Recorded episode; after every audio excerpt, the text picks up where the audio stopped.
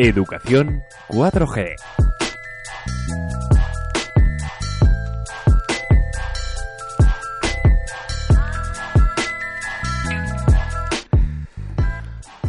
Buenas tardes, Valladolid.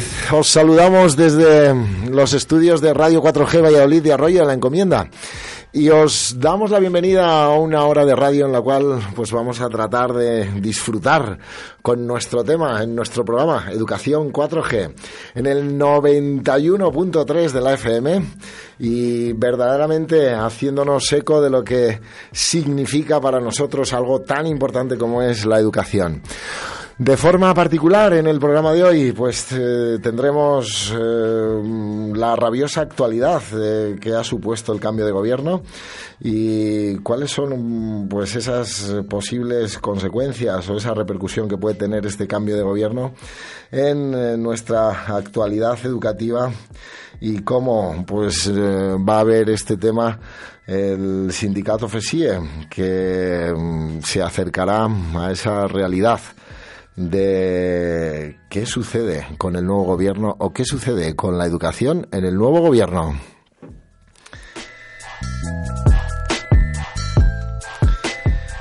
En el programa de hoy también repasaremos pues con eh, nuestro compañero y amigo José Antonio Veiga el tema de la mediación escolar en un próximo encuentro en Alicante y nos dará un poco lo que va a consistir el encuentro de mediación en Alicante y cómo y cómo podemos hacer realidad esto en nuestros centros. Un auténtico experto.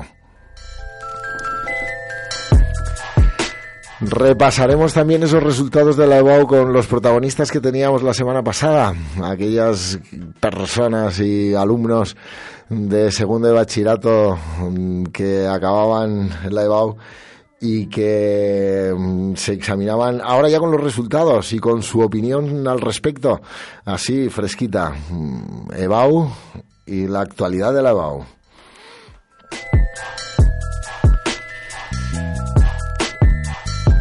Hoy también en nuestro programa echaremos al rincón de pensar o mandaremos al rincón de pensar, quizá en esa rabiosa actualidad, a la Universidad de Extremadura.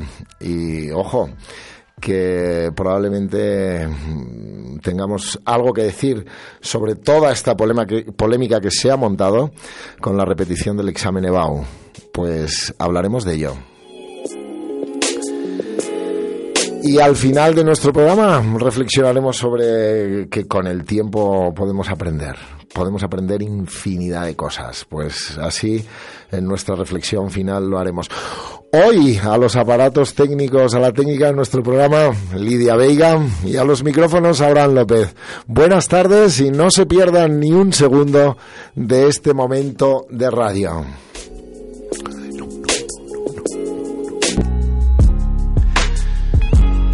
Pues hoy queremos abrir la editorial y queremos también, ahora que se acaba el curso, eh, ver cuáles son las claves del éxito del sistema educativo en Castilla y León. Porque allá por principios del mes de mayo se presentaba un libro un libro que, que, verdaderamente nos pone nos pone y nos hace eh, pues oye que nuestro orgullo como castellano leoneses suba en este sentido porque alguien en sistemas educativos decentes, no docentes, sino decentes, ha hablado bien de lo que está sucediendo en la educación en Castilla y León.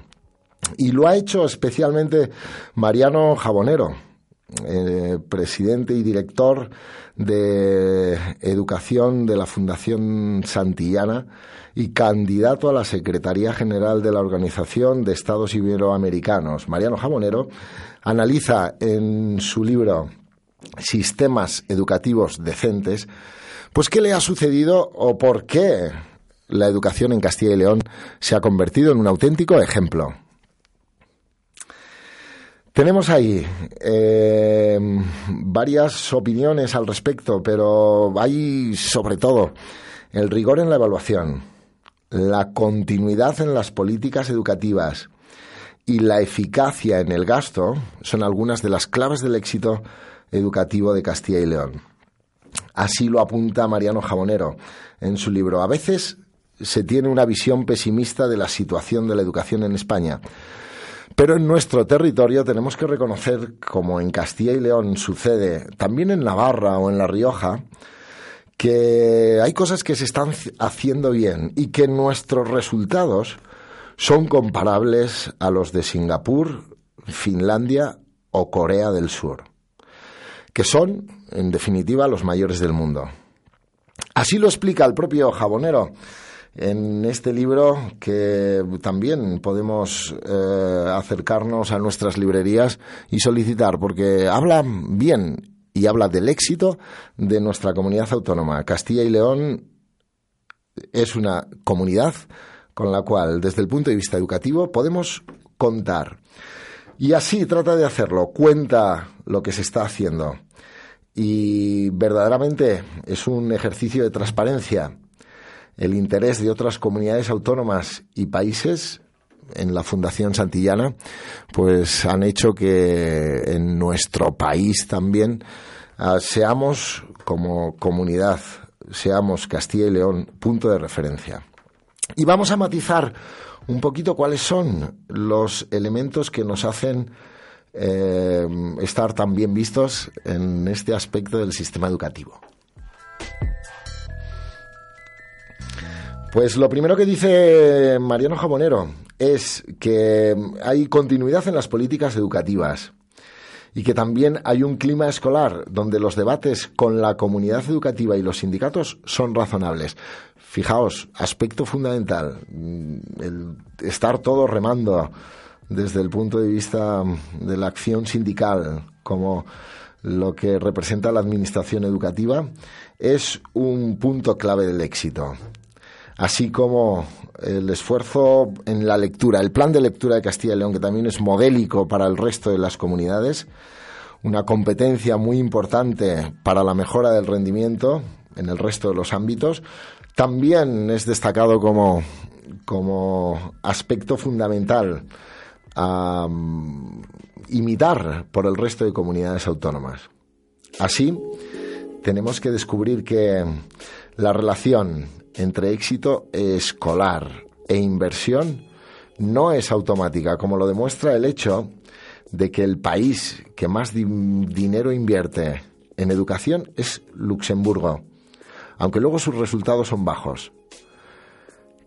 Castilla y León, en este caso, nos pone en este libro, resalta este libro, que es una cuestión de eficiencia en el gasto pero no por ser los más baratos tampoco nos podemos destacar como los mejores. Probablemente haya que seguir insistiendo a nuestra administración educativa que tiene que mejorar el enclave presupuestaria lo que es y lo que son y lo que serán para el curso ya que viene las necesidades educativas para lo cual pues siempre una inyección presupuestaria superior nos hará, nos hará mejores.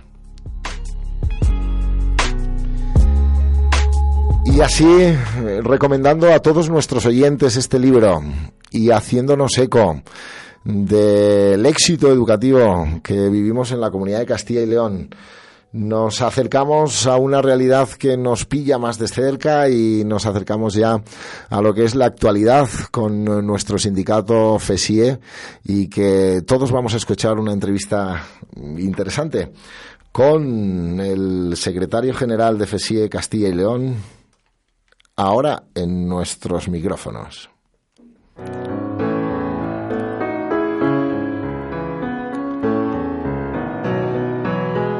La Federación de Sindicatos Independientes de Enseñanza FESIE Castilla y León patrocina el espacio Las Noticias del Profesor. Muy bien, pues nos, adentramos en nuestro sindicato que patrocina también parte de nuestro programa. Y hoy lo hacemos con José Francisco Bernardos Gil, secretario general de FESIE Castilla y León. Buenas tardes. Hola, buenas tardes, Abraham. ¿Qué tal? Oye, pues nos acabamos de dar aquí un baño de, éxito, ¿eh? haciéndonos eco de un libro de sistemas educativos decentes, en el cual, pues, eh, Castilla y León sale muy bien parada. lo cual compartirá, imagino, nuestro secretario general de FESIE. Bueno, por, por supuesto que además es un libro mm, es un libro muy muy importante porque es la primera vez que un gobierno autonómico mm, decide publicar qué, qué está haciendo. Y bueno, no solamente participa Mariano Jabonero, como muy bien ha señalado, sino que el propio también ha sido coordinado por el propio consejero muy bien. educación y los directores generales tienen su propio capítulo, bueno, pues cada uno hablando de, de, las competencias que tienen. Es un libro que, bueno, que yo he recomendado en cada visita que he hecho a centros, a, a distintas provincias y que creo que debemos conocer para tener una realidad mucho más cercana de lo que es la educación en, Castilla y León. Por tanto, es totalmente recomendable y además eh, de estar en las librerías, que eso no lo sé, se puede descargar de la, de la página web, es totalmente gratuito, de la Fundación Santillana, con lo cual, pues lo recomendamos también. Muchísimas, muchísimas gracias por esta, esta ampliación de, de documentación respecto al, a nuestra editorial, pero sí veíamos así como una cuestión importante hacer eh, con nuestro programa de, de este asunto asunto. Como, como, oye, pues en Castilla y León tenemos que estar orgullosos y evidentemente no podemos descansar para que esto siga mejorando. Pues evidentemente no. Muy bien, pues eh, hoy te traíamos, Francisco, porque, porque sí queremos que nos hables de, de las nuevas circunstancias políticas que mm, hay en nuestro país y cómo eso puede afectar a la educación, concretamente a la educación concertada.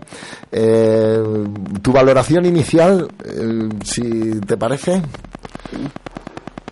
sobre la nueva ministra y sobre la nueva ministra y sobre el nuevo quizá primero empezamos sobre el nuevo ministerio si te parece porque nos han quitado una parte importante. Han dejado ministerio de educación y formación profesional punto.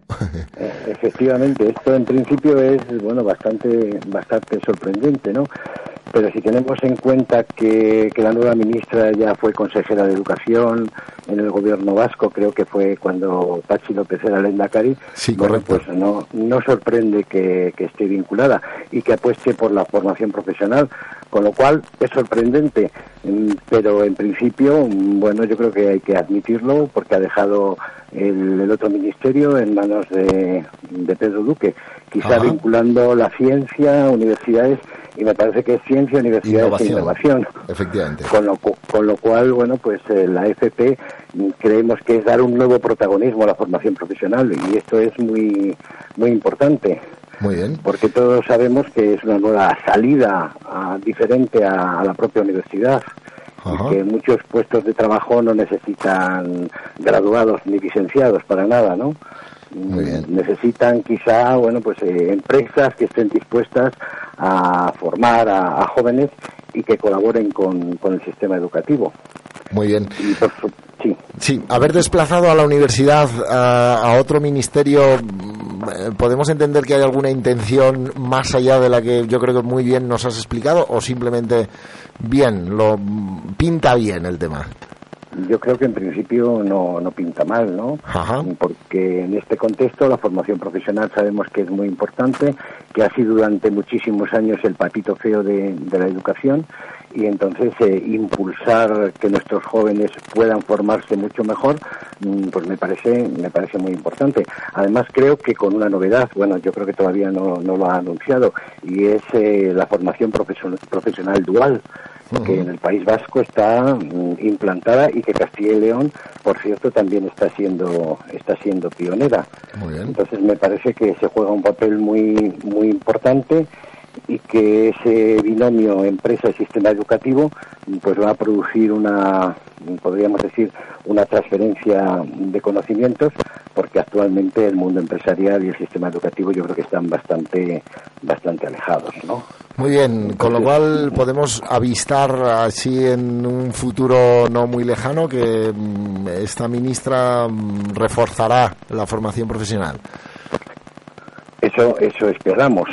Y bueno, y Castilla y León también está siendo, siendo pionera. Incluso en este último apartado de formación profesional dual, me parece que este año ya hay alrededor de ciento y pico proyectos con más de 400 alumnos y 400, perdón, y 40 centros educativos implicados y bastantes empresas, casi creo que 200, quizá un poco menos. Entonces, parece muy importante. Muy bien, Francisco. Con lo cual, de acuerdo, estamos en, el tema. Vale, muy bien. Y aterrizamos un poquito con el perfil. Eh, ya nos has hablado un poquito del perfil de la, de la nueva ministra, pero si quieres ahondamos un poquillo en... Probablemente venimos de, de un sistema eh, educativo, el vasco en este caso, que también tiene importantes eh, cuotas de éxito. Eh, ¿Eso puede hacerse extensivo al resto del país según el perfil de la ministra? Bueno, en el País Vasco mm, la educación concertada abarca aproximadamente el 50%. Evidentemente, la educación concertada no tiene que ver eh, con el resto de España, por ejemplo, en cuanto en cuanto a remuneraciones, ni en la enseñanza pública ni en la enseñanza concertada, remuneraciones de, de los profesores. Entonces él ya conoce el sistema educativo concertado, que es el que el que el que nos ocupa, ¿no? Bueno, o el que me preocupa, porque es en el que FESIE, en el que el FESIE está implicado, no no en el público. Entonces, si nos atendemos un poco a sus primeras declaraciones, me parece que ha dicho algo así como que, conoce la educación concertada y que la respeta. bueno, yo creo, yo creo que son unas primeras declaraciones de, intenciones, eh, que son positivas, pero que son insuficientes a todas luces. Creo que la, sí. Que ahora toca demostrarlo con hechos. E, efectivamente, los hechos y debe señalar claramente, claramente, clarísimamente que hay dos redes sostenidas con fondos públicos, que son la pública y la concertada, y que son dos redes complementarias y que ninguna es subsidiaria, es dependiente respecto de la otra. Creo que esa es la primera, la primera declaración que, bueno, que, que debería hacer. Cada una, lógicamente, tiene su espacio y, bueno, y, ahí están las dos, ¿no? Cuando le damos eso, entonces ya estaremos más tranquilos. Muy bien. Es verdad que la tenemos que buscar la excelencia de ambas, ¿no? Y que, y que buscar la mejora de una de ellas no tiene por qué ser en detrimento de la otra, sino que ambas pueden crecer juntas hacia una máxima calidad, ¿no? Ese es un poco eh, lo que quiere decirnos también Francisco. Por supuesto, y los profesionales de una y de otra red, bueno, pues son los mismos profesionales eh, con las mismas cualificaciones profesionales, unos trabajan en un sistema público, otros en un sistema privado, mm, pero nosotros, por supuesto, vamos, que está, estamos totalmente a favor de que la enseñanza pública prospere, pero que evidentemente nos deje, nos deje su espacio, nuestro espacio, evidentemente. Y bueno, también respecto a los profesionales habría mucho, habría mucho que contar, ¿no? Habría que pedirle, habría que pedirle a, la ministra algo. Porque, como sí, no sé si puedo. Pues sí, sí, sí, perfectamente. Es, es, la pregunta que te iba a hacer ahora, que yo creo que cuáles ya las peticiones concretas después de haber analizado un poquito este perfil de, de la ministra. ¿Cuáles son las eh, peticiones que hace exactamente la educación concertada a la nueva ministra? Pues mira, como sabes, que sigue viene demandando desde hace muchísimos años eh, prácticamente desde, desde la LOE, desde 2006, eh, que los profesionales de la concertada, mm, bueno, pues tengamos unas mejoras salariales, la homologación al 100%. Esto con la LOE, creo, año 2006, no se ha cumplido esa equiparación salarial. Entonces, eh, mientras el Ministerio no aumente los módulos económicos que, que dedica a los conciertos educativos, pues solamente si, si se aumentan, las comunidades autónomas podrán podrán aplicarlo mientras esto no suceda. Ahora lo tiene lo tiene bueno iba a decir que lo tiene fácil lo tiene muy complicado no por las condiciones de acceso y por todo lo demás. Pero ese es un tema ese es un tema fundamental que bueno que debemos seguir pidiendo desde hace pues un montón de años no muy bien. Equiparación salarial sería uno de los primeros aspectos que que la concertada pide a, a la nueva ministra eh, no es nuevo, ¿eh? Ya, ya, no es nuevo, ¿eh? ¿eh? Por supuesto, retomar el pacto educativo mm, Para, para que, bueno, pues a partir de, ese contexto general, mm, creo que puede ser mejorado en, en las comunidades autónomas. A ver si, a ver si Isabel Cela puede, puede con ello y es capaz de, um, agrupar y hacer realidad ese pacto educativo tan necesario, ¿no? Por supuesto. Y luego hay otro tema mm, que, que, a lo mejor es un poco desconocido en el ámbito de la concertada y es que mm, precisamente para, para este mes de junio se le había pedido al anterior ministro bueno pues la convocatoria de una mesa sectorial de, la enseñanza concertada mesa que no se había reunido desde el año 2011 creo ya ya ha llovido no ya han pasado ya han pasado siete años. Bueno pues parece ser que esa mesa había sido convocada para el 18 de junio. No sabemos si la ministra mantendrá esa convocatoria la pospondrá Mm, es una mesa de debate, es una mesa de negociación y entonces, mm, bueno, pues también nos parece fundamental eh, que esta petición que había hecho PSI, de la que se ha hecho eco en todos los medios de, comunicación, por fin pudiera llegar. Estas son las, las cuestiones, creo que más urgentes a nivel, a nivel ministerial que tenemos. Y, esta ministra, que eh, el porcentaje de educación concertada del, País Vasco me has dicho que es el 50%? Sí, ronda, ronda el 50%, rondando el 50%. Quizás más elevado que en Castilla y León. ¿Será de los más elevados de, España, pues, probablemente? posiblemente sí. Y es una, una concertada, bueno, pues bastante potente, con mejores condiciones salariales. Y bueno, pues si ahí se ha respetado, pues aquí también debería, debería respetarse. Aquí y en el resto de España, lógicamente. Muy bien, que, que el buen hacer probablemente de, de la ministra como consejera del gobierno vasco en asuntos educativos, pues siga siendo siga siendo la bandera que tiene como ministra de Educación, ¿no? Eh, algún, algún asuntillo, algún asuntillo más, así como, como elementos que podemos solicitarle al nuevo, al nuevo gobierno respecto a, a la educación. Bueno, aquí, aquí ya está incluido todo, ¿eh? El, en el pacto educativo, pues hay, hay mucho, mucho de, de qué hablar, ¿no? Ahí podría integrarse, por ejemplo, el tema de, bueno, pues de, de la carrera docente, algo que también había surgido a partir de, de una noticia que ha habido en relación con el informe PISA y los profesores. Mm, es un tema que, que, bueno que habría que retomar también dentro de, ese pacto educativo o dentro de esa de esa mesa de, esa mesa sectorial de, la enseñanza concertada. Yo creo que con esto ya nos daríamos por conformes. ¿eh? Es más que suficiente y que nos dejen trabajar en las comunidades autónomas, donde evidentemente seguimos bueno pues seguimos apostando por, por porque la educación siga funcionando, porque la educación es a la que a la que has aludido en, en el libro Sistemas Educativos Decentes, bueno, pues siga con, con esas condiciones de, de calidad cada vez mejores. En Castilla y León parece, parece que, bueno, que lo estamos consiguiendo, pero claro, hacen falta eh, profesionales, no solo buenos profesionales cualificados, sino bien retribuidos y que, y que estén a gusto en la profesión. Muy bien, eh, finalizamos ya, Francisco, el curso. Bueno, todavía nos queda ahí el último, el, último golpe, ¿no? Pero valoramos un poco este curso 17-18 desde el punto de vista, así en términos generales, en Castilla y León, sindicato FESIE, concertada en general, una valoración final, pues por lo, por lo poco que nos queda. Bueno, pues no ha sido no ha sido un curso conflictivo. En Castilla y León se ha seguido aplicando la 11 y por lo que respecta y sin graves problemas, porque bueno, nosotros preveíamos que podía haber una pérdida de empleo, mm, pero no ha sido así. Y creo que para el final de curso, mm, a pesar a pesar de la disminución en relación con la población, mm, creo que la concertada, bueno, pues vamos a, salir bastante bien.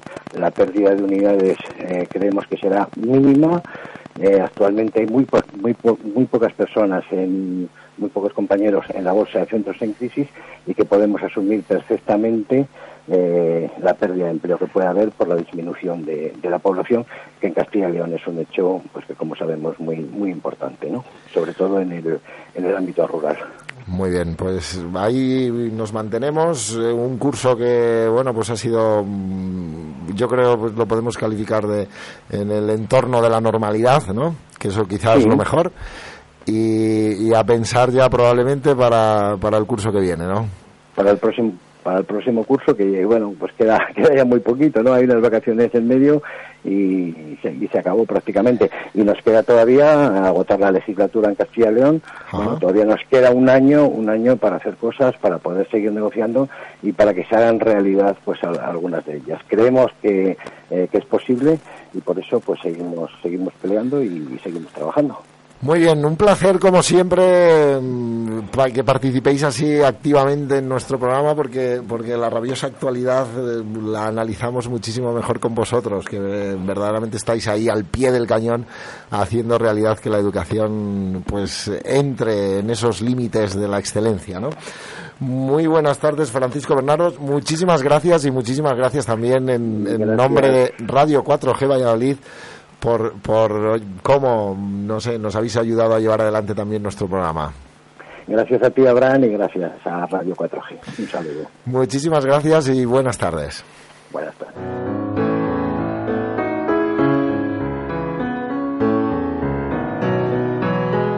La Federación de Sindicatos Independientes de Enseñanza FESIE Castilla y León patrocina el espacio Las Noticias del Profesor.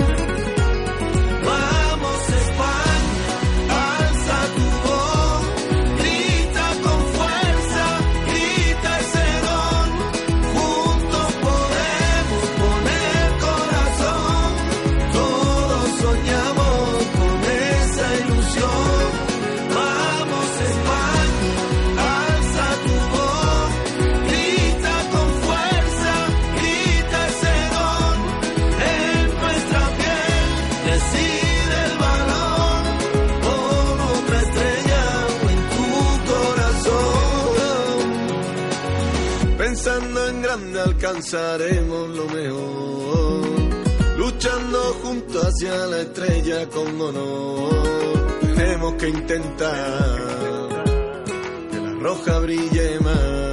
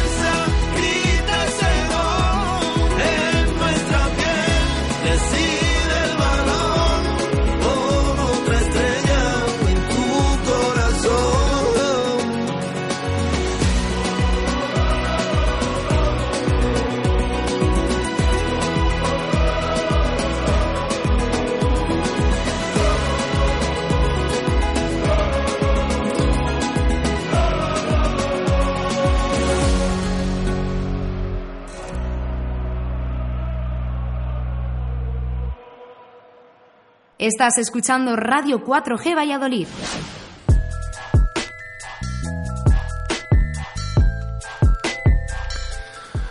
Bueno, pues continuamos nuestro programa y después de este barniz interesante al nuevo gobierno desde el sindicato FESIE y desde este conocimiento de, probablemente esas intenciones de la nueva ministra, que conoce muy bien la educación concertada, que conoce muy bien la educación porque ha estado como consejera del gobierno vasco en asuntos educativos, pues que verdaderamente mm, esa buena gestión que avala la política educativa vasca porque sí reconocemos y pensamos que la educación en el País Vasco está funcionando muy bien, pues se haga extensiva a todo nuestro país con una buena gestión de ese ministerio a cargo de Isabel Celán, que bueno, pues aquí desde nuestra humildad y desde Valladolid también le enviamos un saludo, por si eh, acaso en este misterio de las ondas en algún momento, en algún momento le llega. Pues vamos a adentrarnos con José Antonio Vega, que, que además de compañero, amigo, reconocido, experto en la mediación, y porque los próximos días en su agenda hay una cita verdaderamente interesante que es eh, un congreso sobre mediación en Valencia en el cual va como experto y que nos va a contar ahora. José Antonio, buenas tardes. Hola, buenas tardes, Abraham. Es en Alicante. Es ay, perdón, perdón. Sí, en Alicante. Lo, tenía... Lo tenía bueno, nos hemos movido un poquito, pero no pasa nada. Lo tenía en mente, bueno, estamos en la, en la comunidad valenciana, ¿eh? que al final, pues, eh, yo sé que sí va a ir a la comunidad valenciana. sí, pues lo saben mis oyentes del Balcón del Mediador, eh, saben de este congreso, no es un congreso internacional, que empieza el jueves y que dura hasta el sábado por la tarde, en el cual se van a tratar mm, diversos temas del aspecto de la mediación y en la mesa en la que yo he sido invitado, he tenido el honor de ser invitado para hablar sobre la mediación escolar en, en España pues va a ser el sábado, el sábado por la mañana. Más que una mesa de, de diálogo, lo quieren hacer como lo que se llama ahora de moda un conversatorio, donde el cual vamos a estar allí más que con preguntas y debatiendo, vamos a estar con el, la moderadora, que es Josefina, una profesora del Colegio Agustinos de, de, Alicante, nos va a coordinar un poquito porque viene una persona para hablarnos, Alberto, de la mediación en, en Europa, cómo están los colegios. Yo hablaré sobre la mediación, cómo se encuentra ahora mismo en los distintos centros, tanto concertados como públicos, en el territorio español. Y luego está mm, eh, un chico que se apellida Madrid, que ahora mismo no me acuerdo de su nombre, que va a hablarnos de la mediación en adolescentes y en violencia y demás, ¿no? Entonces, desde ahí, bueno, pues la idea es lanzar el aspecto general y luego a poder aprender. Son 150 personas, te decía, que están inscritas en el Congreso, de las cuales más del 20-30% vienen de fuera, vienen de, de, Sudamérica, de Norteamérica, de países europeos. Interesante. Entonces, yo creo que va, va a estar bien, va a estar bien porque va, vamos a aprender y vamos a sacar un montón de conclusiones. Porque la mediación educativa, tú hablabas ahora de la, de la nueva ministra, ¿no? A la cual, pues, eh, Euskadi, en cuanto a, a niveles y demás, pues tenemos mucho que aprender, pero en cuanto a mediación también. O sea, los centros educativos del País Vasco tienen, no voy a decir el 100% porque seguro que me equivoco, pero casi casi la mayoría tienen su equipo de mediación educativa o su manera de resolver los conflictos de otra manera, como ahora son círculos restaurativos, como son rincones, los famosos rincones de pensar de antes, que vuelven otra vez a la misma manera. De hecho, bueno, les tenéis ahí, ¿no? En algún anuncio de un banco muy famoso en el cual sientan a dos personas en el rincón de pensar y de poder hablar de ellos, ¿no? Pues desde ahí es la línea. Y ojalá ella sepa transmitir en el ministerio para todo y apueste por la, por la mediación, si me permitís, que debería ser casi casi obligatoria en los, en los centros escolares.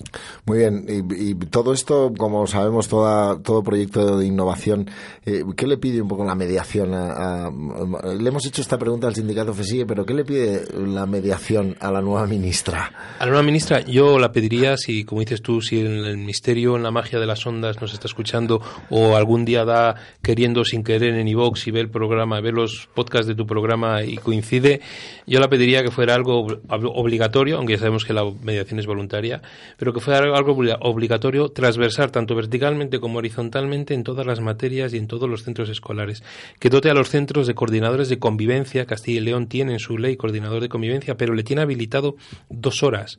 Imagínate un centro como en el que yo estoy con 1.014 alumnos, en el cual dos horas para coordinar todos los conflictos, eso es inviable en estos momentos. Entonces yo le pediría que, que, dote, dote presupuestariamente a los centros escolares para que exista un coordinador de convivencia para que pueda gestionar todo, porque es fundamental, es fundamental. Ahora está muy de moda la inteligencia emocional, las inteligencias múltiples, el trabajo cooperativo, pero ¿por qué no se va a poder parar una clase si hay un conflicto para poderlo gestionar de alguna manera?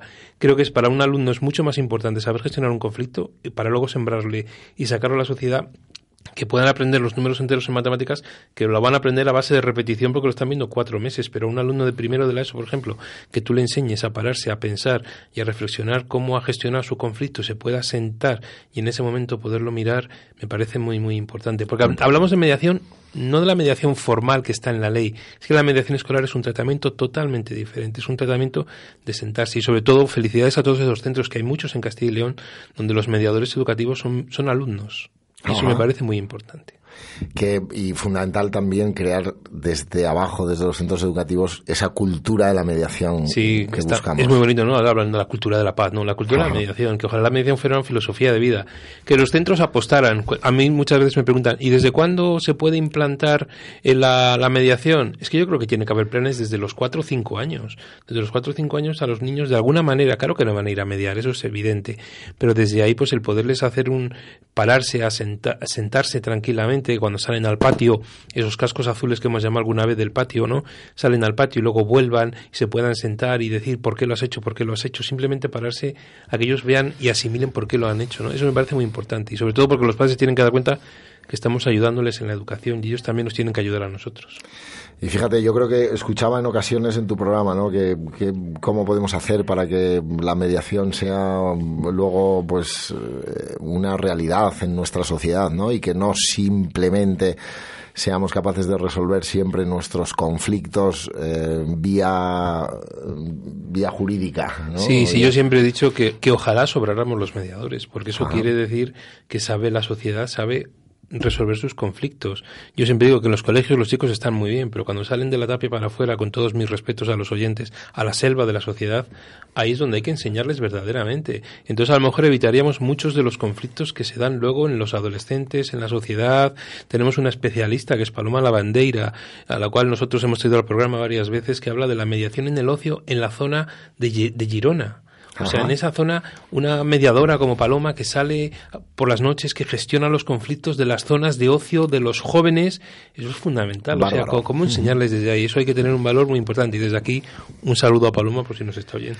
Pues le damos, le damos un momentito de, de relax a José Antonio porque tenemos en la actualidad, y decíamos en el sumario en nuestro programa, tenemos a Roberto Quiroga que me ha hecho la EBAU recientemente y le teníamos en nuestro programa en nuestro programa del lunes pasado. Roberto, buenas tardes. Hola, hola. ¿Cómo estamos? Ya, oye, ya te noto hasta hasta más relajado la voz, ¿eh? Hombre, es que después de quitarte todo ese peso de encima se nota la diferencia. Oye, y si fueses un eh, alumno extremeño y te dijera que mañana tienes que volver, ¿qué tal? Pues mira, me sentaría, casi te lo digo, fatal, fatal, eh, pero fatal. Bueno, ¿y cómo, cómo veis esa, esa polémica también desde, desde vuestra posición? Desde vuestro, ¿Lo habéis vivido en vuestras carnes? ¿Tener que repetirlo ahora? Pues mira, gracias a Dios, a los de Castilla y León no nos ha pasado.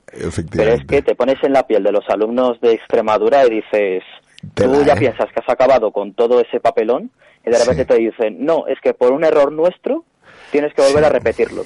Pues claro, te quedas con una cara de no lo voy a hacer, es que la culpa es vuestra, no mía, porque tengo que pagar yo el pato. Efectivamente. Pues nada, yo creo que nos has hecho un, un artículo de opinión ya en esa rabiosa actualidad del caso del caso de la EBAU de Extremadura. ¿Cómo ha sido la EBAU de Castilla y León? ¿Cómo lo has visto?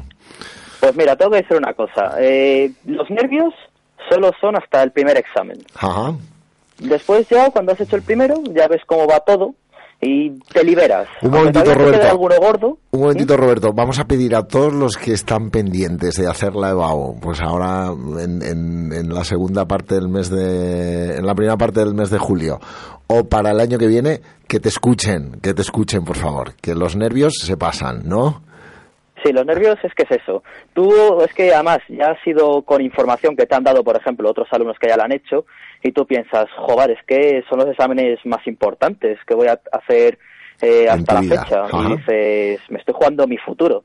Entonces los nervios van hasta que te presentas al primero, lo superas y dices, hombre, pues no ha sido tan complicado. Efectivamente. Entonces ya vas a por el segundo, el tercero, el cuarto y los que vengan, pues con más ganas, podríamos decir. Ajá. Es decir, eh, es verdad que también salga bien el primero. ¿Qué tal fue el examen de historia? No, bueno, el primero fue el de lengua. Ah, perdón, lengua, sí. Pues fue bastante bien, fue bastante bien. Es que lo, pintan mucho más complicado de lo que realmente es al final. Ajá. Bien, normal. Y luego dentro, ya vino dentro de la normalidad, luego historia. ¿Qué tal historia? Luego historia que bien. O sea, las preguntas, pues así generales, cosas que deberías saberte. Si has estudiado historia, te sabía las preguntas. Ajá. Analizamos alguno más, si quieres, de, los exámenes por dar así a nuestros oyentes la rabiosa actualidad de cómo fue y cómo vivió un estudiante de aquí de Castilla y León, concretamente de Valladolid. Eh, el examen después vino el de inglés. Después inglés. Inglés. Había una opción, son dos opciones lo que puedes hacer. Pues eh, una de las opciones, en mi opinión, era muy fácil. Y me parecía que las preguntas es que puedes no haber ni siquiera mirado inglés, que lo vas a sacar. O sea, eran preguntas muy sencillas con un vocabulario bastante fácil. Un vocabulario fácil. Y luego de la fase general, que es la que tú has hecho, ¿qué nos queda? Matemáticas. Matemáticas 2. Matemáticas 2. Sí hemos, sí hemos oído ahí en Radio Patio que, que como que complicado el de matemáticas, ¿o no? Eh, sí, las dos opciones que tenías, yo había encontrado preguntas que me daban miedo, voy a ser sincero, o sea, no tenía ni idea de cómo resolverlas. Pero es que una cosa que me pasa a mí en los exámenes es, yo les echo un vistazo general, entonces elijo una de las opciones. Y después de, en una de las opciones, a lo mejor hay una pregunta en la que me atasco. Pues claro, lo que hago es pasar de ella y dejarla para el final. Entonces, después de haber completado eh, el examen, excepto esa pregunta, como que me viene la inspiración. Estoy un poco más tranquilo porque ya he hecho la mayor parte del examen y entonces puedo centrarme solo en ese ejercicio y poco a poco lo voy sacando. Muy bien. Con lo cual, dentro de las dificultades o de, la primera impresión que te llevas a la hora de leer el examen de matemáticas, eh, la segunda parte ya, la ejecución, era más fácil de la primera vista. Claro, exacto. Poco a poco, o sea, te lo tomas con calma, lo analizas tranquilamente y lo acabas sacando. Muy bien, Roberto, pues un placer saludarte de nuevo. Y ahora qué tenemos que hacer, ¿cuáles son las fechas de recuérdaselo a nuestros oyentes? Pues mira, el día 14 nos dan ya las notas de la SEBAU y desde el 6 de junio ya se podía hasta el 9 de julio, si no me equivoco, tienes que hacer la preinscripción para las universidades prescripción. Y después de eso, ¿tú lo tenías claro? ¿Tú lo tenías claro, no? El tema ingeniería informática. Sí, no, yo lo tenía clarinete, vamos, desde hace ya unos años. ¿Y después, después ya? Luego, el 13 de julio ya dan el primer listado de admitidos y puedes hacer la matrícula hasta el día 19, si no me equivoco. Y luego las segundas listas, no me acuerdo exactamente de cuándo eran. Vale. Bueno, pues, pues ya nos ha recordado más o menos las fechas, por si acaso algún de, alguno de nuestros oyentes de segundo de bachillerato que ha hecho la EBAU estaba un pelín despistado. Y ahora, pues a descansar un poquito y disfrutar del verano, seguro, ¿eh, Roberto? Hombre, tengo tres meses para, para descansar de todo el trabajo de segundo de bachillerato. Acuérdate de este verano que probablemente no lo vuelvas a repetir en tu vida, ¿eh? No, ya nos decía un profesor, el de historia, Pablo, que el verano después de acabar son de bachillerato es, el mejor, del mundo. El mejor, no vuelve a haber un verano como este. Porque luego, si tienes suerte y trabajas, tampoco vas a tener tres meses de vacaciones como ahora, nunca más ya. Así que disfrútalo. Muchas gracias, Abraham. Venga, oye, pues un saludo, muchísimas gracias y nos vemos. Nos vemos en las calles. Ya nos veremos el año que viene, seguro. Me pasaré a visitaros un día de estos. Venga, un abrazo. Adiós, Abri.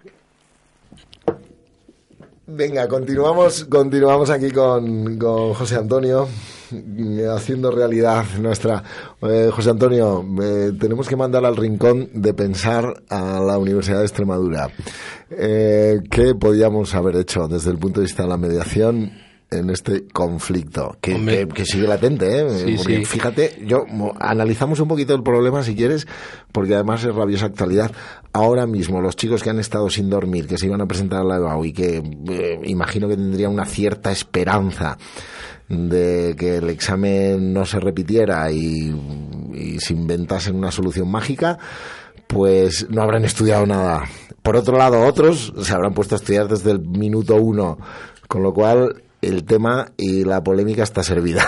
Desde, desde la mediación difícil, ¿no? Porque hay que hacer algo, había que hacer algo muy, muy, urgente y muy rápido, ¿no? Tomar una decisión. Hay que analizar, ¿no? Porque desde las primeras noticias y sobre todo cuando saltó la noticia el hecho de que no, que no había sido fallo de un funcionario, sino que había sido una filtración, toda esa serie de cosas, ¿no?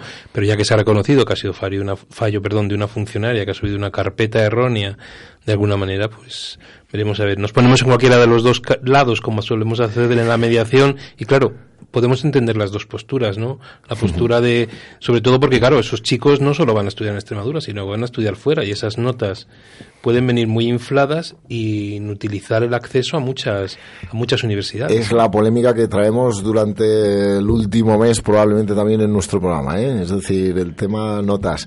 Y oye, también podemos pensar libremente que esto en vez de una filtración o un error o un tal, era una dinámica de, de la es que, sí, porque Parece ser que no es ¿Eh? el primer año, es decir, y, y, errores, errores, errores cometemos todos, pero errores todos los años. Oye, no, no, claro. Y fijaos, si estamos defendiendo la justicia también en un, en un distrito único universitario de todo el territorio nacional, y si buscamos que, oye, el acceso a la universidad sea, tenga el principio de la justicia, pues evidentemente salimos mal parados el resto de comunidades con respecto, en este caso, a Extremadura. Sí, porque tú ¿Eh? piensas, ¿no? Datos de la Universidad de, Medicina de Valladolid, ¿no? 150, 130 matrículas en primero, de los cuales creo que hay 8, 7, 8 de, de Valladolid. Todos los demás, gente que viene de fuera con unas notas increíbles, ¿no? Con unos estándares. Tú has preguntado a Roberto del, examen de geografía o de historia, también aquí, ¿no? Fíjate tú los estándares, el problema de los estándares de ese, de ese departamento, ¿no? Este año aquí no habéis hablado porque Roberto no la tenía, pero parece ser que lo que más va a andar ahí en la nota va a ser la asignatura de química, que ha sido uno de los exámenes más complicados. También yo he hablado con profesores de química que me dicen que el examen en sí no era difícil, pero que estaban, había preguntas incluso con una formulación diferente, o sea, estaban enunciadas de una manera diferente, que si las hubieran hecho de otra manera, los chicos o las chicas lo hubieran, lo, hubieran podido, lo hubieran pillado, de esa manera, ¿no? ¿Eh? Sí, sí, han jugado yo creo también a, bueno, pues a, hacer un filtro de alumnos en este caso. Pues te interrumpimos, José, y está aquí con nosotros, porque lo cual le, le aplazamos en dos minutos que vamos a hablar con Roberto. Roberto Salamanca, buenas tardes. Hola, buenas. Oye, pues te volvemos a abrir nuestros micrófonos, ¿eh? Yo creo que te vas a hacer famoso en Valladolid. Yo encantado. Muy bien. Eh, y la pregunta es tan sencilla como, bueno, pues si fuese 28 de diciembre y te dijéramos, oye, que tienes que repetir la EVA otra vez. ¿Qué tal? ¿Lo es? Pues, a ver, yo que, que hice la primera EVAU mm, sin saber las preguntas, pues me molestaría, pero si las hubiera sabido, habría sido como, bueno, me han, me han pillado. Me han pues, pillado. Muy bien, muy bien. que ya, ya hacemos un poco diferencias, ¿no? Es decir, que dentro de los alumnos que se han examinado, algunos, y con lo fácil que es hoy en día, que en dos minutos puedes dar, puede estar en todos los institutos del examen, ¿eh? muy fácil, ¿verdad? Sí. Con lo cual tú ves que, oye, que la repetición de la prueba puede estar hasta justificada, ¿no? En un momento determinado. Sí, sí. Bueno, ¿cómo ha sido? ¿Cómo ha sido la nuestra? ¿Cómo ha sido la de Castilla y León, Roberto? Eh, yo, sinceramente, no me he esperado, o sea, no me he encontrado con nada raro. Ajá. O sea, era todo dentro de lo, lo que nos han ido contando a lo largo del curso. Muy bien. Y pues ya depende más de lo que cada uno hubiera estudiado, pero raro no, no hemos tenido nada raro. Muy bien. Eh, analizamos un poquito examen por examen, si te parece, cuál es tu visión de los mismos. Eh, lengua. Sí, eh, lengua pues bueno, está eso de que pues se hace un poco quiniela con los temas. Que yo la hice y pues bueno. Y te salió. Pues, me salió, pero pero vamos que sí. Eh, luego el comentario y la sintaxis, pues. Correcto. Es algo más eh, que tienes que haber ido practicando. Pero los temas, pues mira, si te lo has estudiado, pues lo pones. Si no, pues no lo pones. Muy bien. Pero vamos, tampoco hay dificultad de vete una pregunta y decir ¿qué hago? No. En historia, ¿algo, algo que decirnos, Robert, de mm, cómo ha sido el examen de historia? Mm, bien, adecuado, porque dentro de cada pregunta tienes bastante opción de elegir. Amplitud en las opciones. Sí. Con lo cual, en el marco de lo esperado y, e incluso sencillo. Mm, tampoco sencillo, esperado, pero sencillo tampoco me ha parecido porque pues es un examen que tienes que haber estudiado, pero mm, sí, era todo como nos lo habían contado. Ajá. Eh, eh, pasamos al de inglés. Has hecho inglés, ¿verdad? Sí. Eh, ¿Qué tal? Fácil, muy fácil. ¿Muy fácil? Mm, extrañamente fácil. Muy bien, sorprendentemente fácil. Eh, el siguiente que era mm, en tu... ¿Matemáticas? En, matemáticas también. Sí, es donde eh. yo he oído junto con matemáticas química, que han sido así un poco determinantes por su complejidad. A mí matemáticas sinceramente no me ha parecido complicado. Sí que alguna pregunta ha sido como más a pillar, pero no es nada que, o sea, pues sí, vale para sacar el 10 o, ¿sabes?, para tener una nota un poco más elevada, pero en general yo creo que cualquiera era capaz de hacerlo. Muy bien. Bueno, no sé, estoy hablando desde que a mí se me dan bien las matemáticas, a lo mejor me equivoco totalmente. Y tienes y tienes cierta facilidad.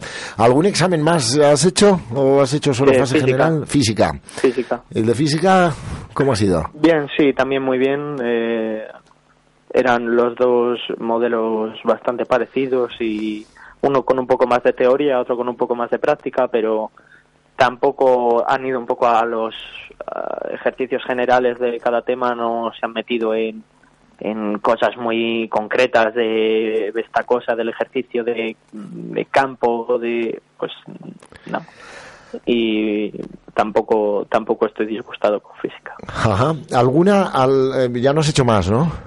No. Has hecho cinco. Eh, ¿Alguna otra mm, cuestión así de radiopatio que decimos en, así de forma coloquial que hayas, que hayas escuchado sobre la selectividad o sobre la EBAU del curso 18? Mm, yo con mis amigos y tal, pues lo que he hablado era que, pues, bueno, bien, dentro de los márgenes que cada uno se esperaba, eh, salimos contentos. Muy bien. unos con unas expectativas más altas o más bajas, pero pero esperanzados, la verdad. Oye, ¿habéis hecho ya el examen de vuestra vida? ¿Cómo, cómo se queda uno después de, después a gusto, de ello? La verdad. A gusto, ¿no? Sí. El verano, ¿dónde, ¿dónde nos vamos a matricular? Nos ha recordado también el otro Roberto, Roberto Quiroga nos ha recordado las fechas ya para la matriculación y para... Eh, ¿Cómo va Roberto Salamanca? Pues estoy esperando a ver si me dan las notas para hacer las prescripciones. Ajá. Y pues eso, pondré física aquí en Valladolid, en Salamanca, en Madrid. Ajá. Eh, a lo mejor depende de la nota que tenga, aeroespacial en Madrid o en León. Ajá. Bueno, ya tienes, ya tienes así tu definición de, del futuro profesional, que yo creo que, que, oye, que es bien interesante. Pues muy bien, un placer saludarte. Nos, nos, vemos en las calles de Valladolid y que y que verdaderamente pues eh, lo descanses y lo disfrutes que es el mejor verano de tu vida no lo dudes. Gracias. Venga a disfrutar Roberto muchas gracias. Adiós. sí. Sí yo quería eh, como dices tu radio patio no sí. Eh, salía el otro día en redes que un alumno de un instituto ha apuntado en un cuaderno, ha tenido la paciencia de apuntar en un cuaderno todas las veces que los profesores de segundo bachillerato han nombrado la palabra EBAU o pruebas de selectividad. 1700 veces. La madre del gato. Qué paciencia 1700 veces la paciencia, ¿no?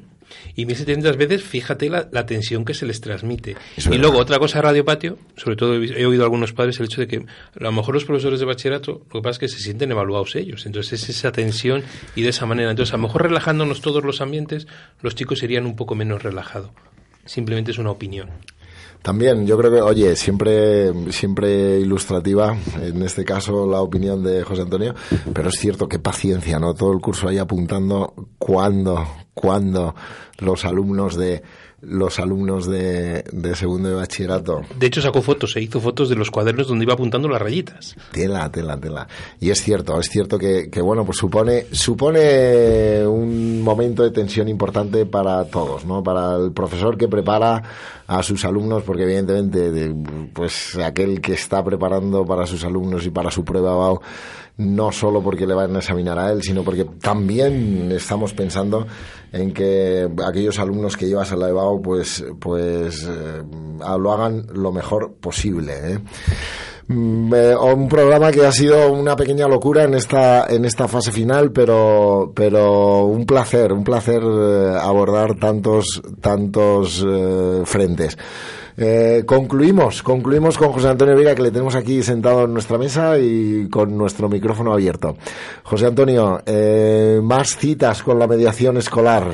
Sí, Valladolid, mediados de julio, cuartas jornadas de Procumedia. Valladolid, referente nacional de mediación educativa y mediación en la infancia y en la adolescencia. Eso me parece importantísimo. O sea, que Valladolid está ya por cuarto año consecutivo como referente y con la implicación de la concejalía de María Victoria Soto, de la concejala, y del alcalde Oscar Puente, en la implicación en, en, difundir la mediación con sus planes y sus programas en los, en los centros. O sea, y eso también hay que resaltarlo. Es decir, todo lo que hacemos en casa, que muchas veces parece que nos cuesta, y desde aquí un abrazo y mucho ánimo a Procumedia, a Nuria y a Gloria, que sigan con sus jornadas de mediación educativa, que cada año se superan y que cada año ponen un nivel más alto.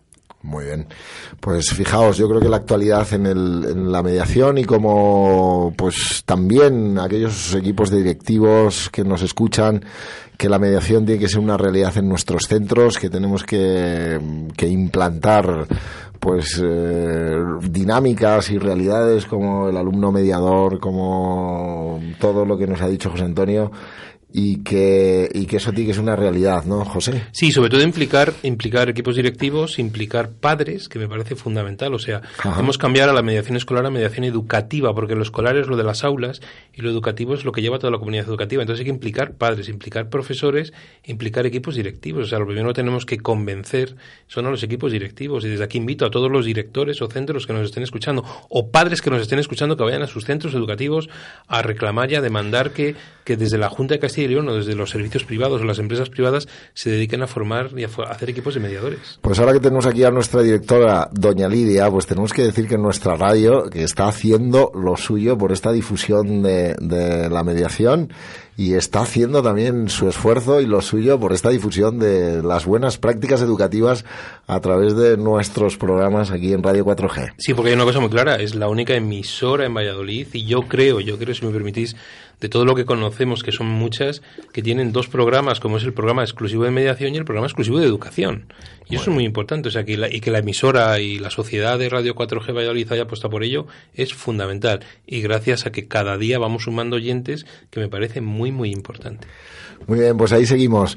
Y allí, y así vamos llegando a nuestro minuto final en el cual, pues, eh, vamos a despedirnos de un programa que fundamentalmente deseamos que haya sido entretenido para ustedes y que se ha hecho eco de la actualidad más rabiosa en temas como como eh, la nueva ministra, como el caso Extremadura, en el cual pues no solo nuestros alumnos, sino también aquí desde el punto de vista de, la opinión y de la mediación hemos visto ese caso como una necesidad de nuevos planteamientos. Pues así, deseando que sean ustedes verdaderamente felices, nos emplazamos al próximo lunes en Educación 4G. Buenas tardes y sean felices.